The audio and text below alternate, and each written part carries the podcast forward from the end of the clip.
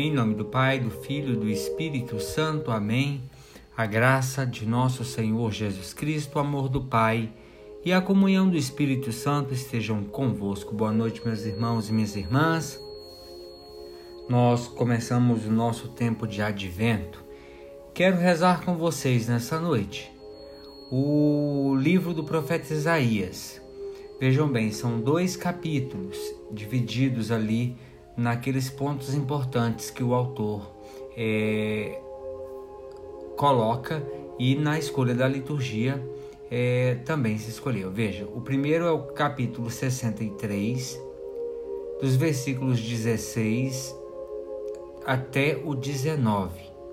Depois a gente vai para o capítulo 64, dos versículos 2 até o 7. Então, 63 do 16 ao 19, depois o capítulo 64 do 2 ao 7. Senhor, tu és nosso Pai, nosso redentor, eterno é teu nome. Como nos deixaste andar longe de teus caminhos, endurecer, endurecestes nossos corações para não termos o teu temor, por amor de teus servos, das, das tribos da tua herança, volta atrás. Ah, se rompesses os céus e descesses, as montanhas se desmanchariam diante de ti. Desceste, pois, e as montanhas se derreteram diante de ti. Nunca se, nunca se ouviu dizer nem chegou aos ouvidos de ninguém. Jamais olhos viram que um Deus, exceto tu, tenha feito tantos, tanto pelos que nele esperam. Vens ao encontro de quem pratica a justiça com alegria, de quem se lembra de ti em teus caminhos. Tu te retaste porque nós pecamos. É nos caminhos de outrora que seremos salvos. Todos nós nos tornamos imundície e todas as nossas boas obras são como um pano sujo. Murchamos todos como folhas e nossas maldades empurram-nos como o vento.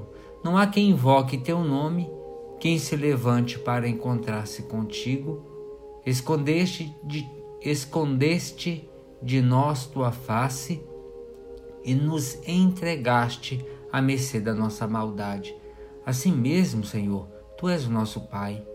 Nós somos barro, tu é nosso oleiro e nós todos obras de tuas mãos. Palavra do Senhor, graças a Deus. Meus irmãos, minhas irmãs, o profeta quer que Deus o Pai e o Redentor de Israel. Não deixe o povo continuar a endurecer o seu coração e afastar-se dos caminhos da aliança. É uma invocação dramática que parece ter como objetivo forçar a intervenção libertadora de Deus. O problema é que a geração presente, os retornados do exílio, por exemplo, não reconhece culpa alguma e vive instalada no pecado, na infidelidade, na injustiça, na indiferença face a Deus e às suas propostas. Será possível alterar esta lógica, fazer que Israel se volte decisivamente para Deus e possa trilhar novamente os caminhos de vida e de salvação? O profeta está convencido de que essa dinâmica é possível. No entanto, está consciente de que o povo por si só é incapaz de sair dessa rotina de rebeldia, de infidelidade em que tem vivido.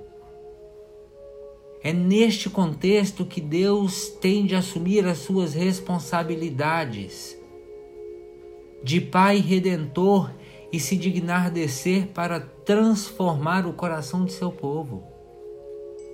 Deus não veio já ao encontro do seu povo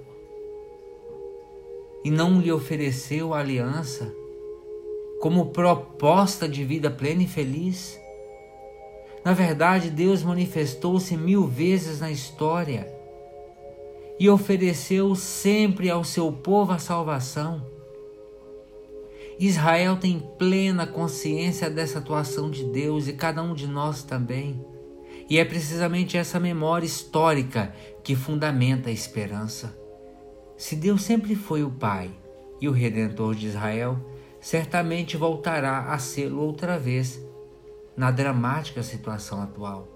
O nosso texto termina com uma imagem muito bela. Deus é o oleiro e o seu povo é o barro, que o artista modela com amor e cuidado.